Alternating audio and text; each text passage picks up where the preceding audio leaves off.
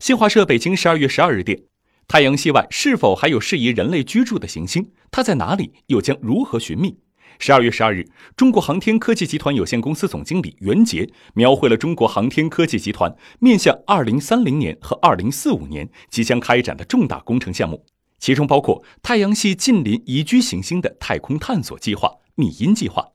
密因计划将通过发射宇航飞行器，以直接成像手段率先发现和认证太阳系外宜居行星，并刻画其宜居性，同时对太阳系天体开展光谱巡天，揭示水的分布。